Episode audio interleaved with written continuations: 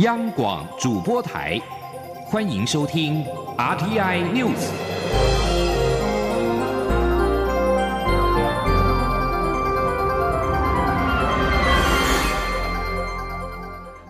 各位好，欢迎收听这节央广主播台提供给您的 RTI News，我是陈子华。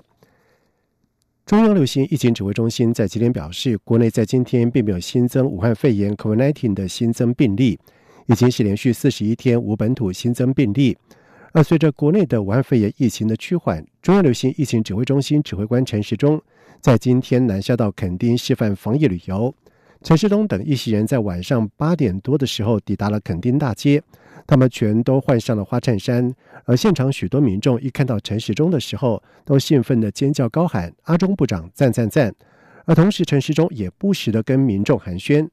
另外，在稍早的时候，陈时中在高铁上表示，在维持安全距离的前提下，不反对高铁开放饮食，而至于开放站票，则是要慎重。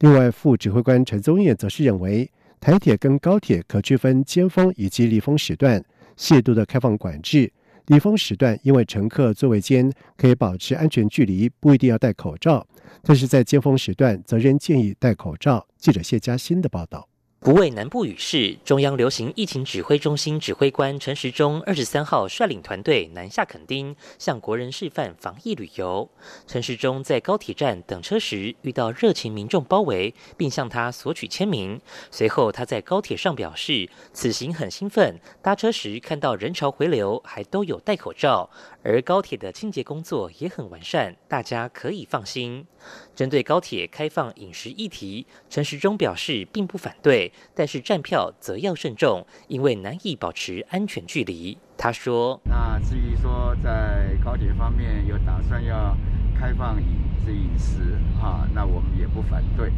好，那至于就是说如果要站得很紧啊，会造成拥挤，那我觉得就要慎重。哦，那总是有正常的座座位，戴着口罩，哦，那我相信都是非常安全的。”副指挥官陈宗彦表示，高铁及旅客的防疫都做得好，未来可逐步放宽管制，例如适当提供饮品，让旅客在长途旅行时负担没有那么大，可以轻松一点。他并提到，高铁、台铁可做离峰及尖峰时段的评估，像是离峰时段，因为乘客较少，能保持安全距离，可朝向建议戴口罩来放宽，口罩就不一定要戴着。但是在尖峰时段，因人潮众多。难以保持安全距离，还是得要戴上口罩，而这也是倾向不开放站票的主因。陈宗彦提醒，这段期间国人出游要做好个人防护措施，因为旅游过程中碰触接触的机会增加，大家要勤洗手。而他也鼓励以家庭为单位来旅游，因为成员彼此都很熟悉。中央广播电台记者谢嘉欣报道。另外，陈时中等一行人除了晚上在垦丁大街做宣导之外，预计在明天将到 R&B 日间长治中心视察，并且参观横穿珊瑚礁海岸线，并且在下榻的饭店召开记者会。而国内的武汉肺炎 COVID-19 的疫情趋缓，艺文展演的活动也逐步的解封。文化部长李永德在今天表示，中央流行疫情指挥中心已经同意文化部的提案，在符合戴口罩、量体温。间隔坐等防疫原则之下，可以开放卖票。会先观察两个礼拜的时间，再和疫情指挥中心讨论是不是艺文活动全面的恢复正常。记者刘玉秋的报道。武汉肺炎疫情趋缓下，中央流行疫情指挥中心已同意文化部提出的文化场馆艺文活动开放办理原则，艺文活动将可逐步开放。文化部长李永德二十三号出席摄影家潘晓霞摄影集台湾作家一百年发表会时受访表示，疫情指挥中心已同意文化部的提案，在符合戴口罩、间隔座还有量体温等防疫措施的情况下，可以开放，也就是可以卖票。失败。两周后会再讨论是否全面开放。不过，叶文团体对于只卖半数座位的指引大叹承受不起，盼场馆能全面解禁。李永德说：“非常了解叶文团体渴望恢复正常的心情，但防疫仍是最高原则。那其实文化部也是非常呃的站在这个立场，所以但是呢，防疫呢还是目前最高的一个原则，所以我们也比较同意哈这样。”阶段性哈，那么，所以我们会尽快，所以我们说原则上大概两个礼拜，我们会跟就试这个试办的情况以及疫情的整体的发展，跟 CDC 会尽量的哈这个来提早沟通哈，那么提早哈，那么让整个。哎，这个艺呃艺文的表演呢，恢复正常的。至于文化部文化场馆艺文活动开放办理原则获得疫情指挥中心审核通过后，NSO 国家交响乐团将在二十四号于国家两厅院举办音乐会，率先试行免费开放近五百名观众采实名制入场，被视为是艺文振兴的第一步，却意外引发台北市文化局长蔡宗雄批评文化部免费送票恐影响市场机制。李永德对此则表示，音乐会是用回馈温暖的心情开放，属示范性质，应该不至于会造成将来有免费的情况。中广播电台记者刘秋采访报道。而台湾的武汉肺炎 （COVID-19） 的疫情趋缓，政府在七月的时候将进入振兴阶段。学者在今天表示，振兴券折扣越多，所能够带动的乘数效果也会越大，并且建议额度要大到足以购买电器等耐久材。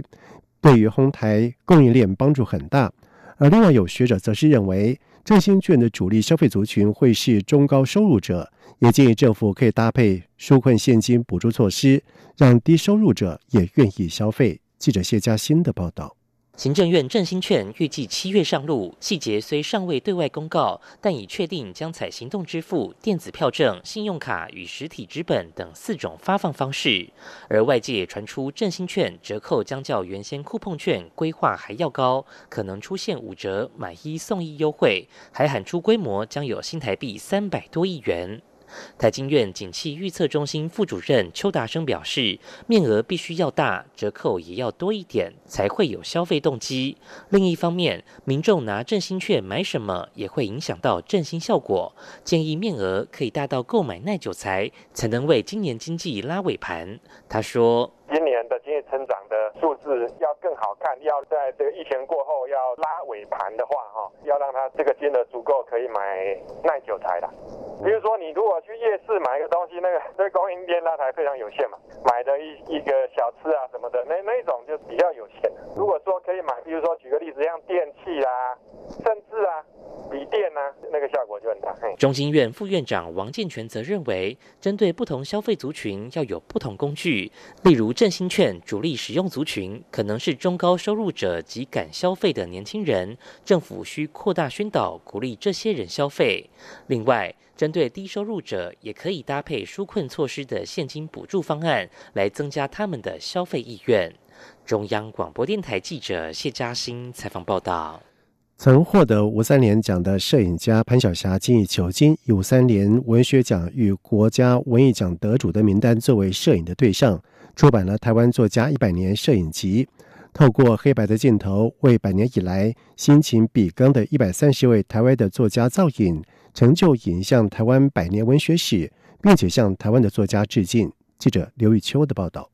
继二零零五年出版摄影集《台湾美术家一百年》之后的摄影家潘晓霞精益求精，再度展现人物摄影的精湛功力。常年追踪寻访一百三十位台湾作家，用相机镜头、黑白底片和银盐相纸，为一九二零年代至今百年辛勤笔耕的一百三十位台湾作家造影，集结出版成《台湾作家一百年摄影集》，堪称是影像台湾百年文学史。潘晓霞并在二。十三号举行摄影集发表会，文化部长李永德、诗人向阳、监察院副院长孙大川等人皆到场祝贺。潘晓霞表示，台湾作家一百年摄影集的摄影对象是以荣获胡三连文学奖暨四十一届得主、国家文学奖暨二十届得主为主要的名单。这一部作家造像部花了近三年时间完成，虽然过程中不免有遗珠之憾，但仍希望能透过这一本。摄影集向台湾作家致上最高敬意。可这这主要的名单里面，我被很多人拒绝了。哎，我也是说，这个是我不要沧海遗珠了。所以说，这个书上总共是一一百三十一位哦，战前战后九十位，然后政治受难者十七位，然后原住民作家二十三位。而潘晓霞摄影集发表会是李永德接任文化部长后的第一个公开艺文活动行程。李永德说，潘晓霞是他以前在《自立晚报》的同事，所以特地前来祝贺他这本重要的摄影集出版，也对他表达敬佩之意。也曾与潘晓霞在《自立晚报》共事的诗人向阳则说，潘晓霞透过镜头，让许多戒严年代努力创作的作家，在台湾文学上能被记上一笔。也因为潘晓霞这一位摄影家对台湾文学的关注，让台湾文学有脸，台湾文学的容颜更加清晰。而潘晓霞以摄影家的凝视之点，观看台湾作家之心的壮举，足以弥补台湾作家在台湾影像史中缺席的缺憾。中央广播电台记者刘秋采访报道。在外电消息方面，医学期刊《刺客针》在二十二号的晚上刊出了全球首个俗称武汉肺炎 （COVID-19） 疫苗第一期人体临床试验的研究论文，并且指该疫苗安全且耐受性良好，所有受试者均产生针对新冠病毒的免疫应答。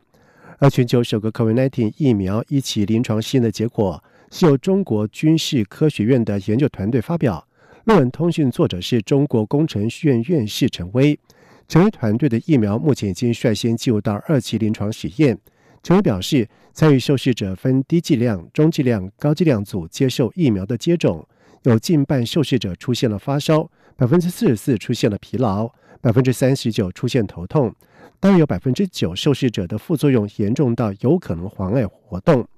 而对此，美国费城儿童医院疫苗教育中心主任欧菲特表示，这些副作用不是好的安全讯号。他也建议康希诺生物公司的研究人员应该放弃。而美国贝勒医学院国家热带医学院院长霍泰兹也表示，对这项结果不感到兴奋。不过，他认为研究人员还是可以继续研究该疫苗，不论是单独使用或者跟其他的疫苗并用的加强接种。伊朗半官方梅尔通讯社报道指出，伊朗总统鲁哈尼在今天警告说。如果美国对运送伊朗燃料前往委内瑞拉的油轮造成问题，伊朗将会做出报复措施。根据金融资讯供应商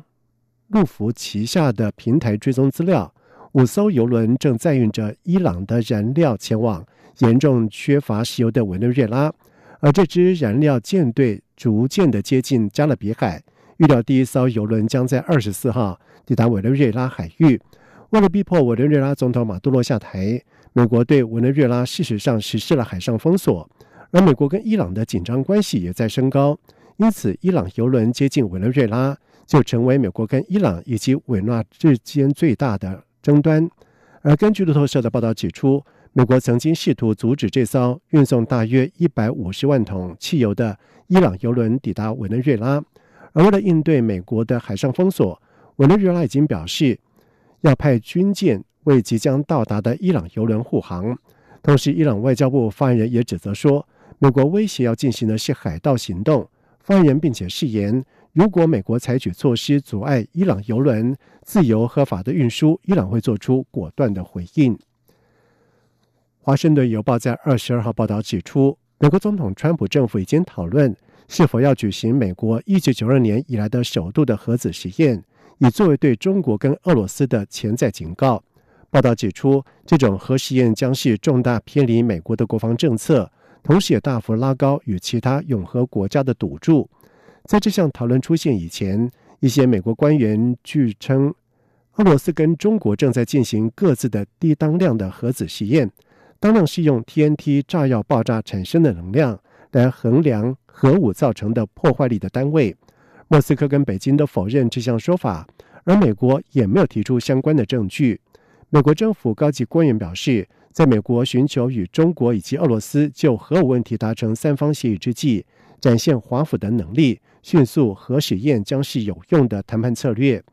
而美国民间组织武器管制协会执行长金向华有表示，这将是一项前所未见的核武竞赛的起跑的枪声。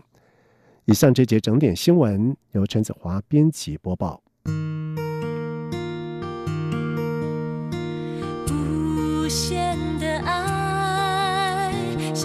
是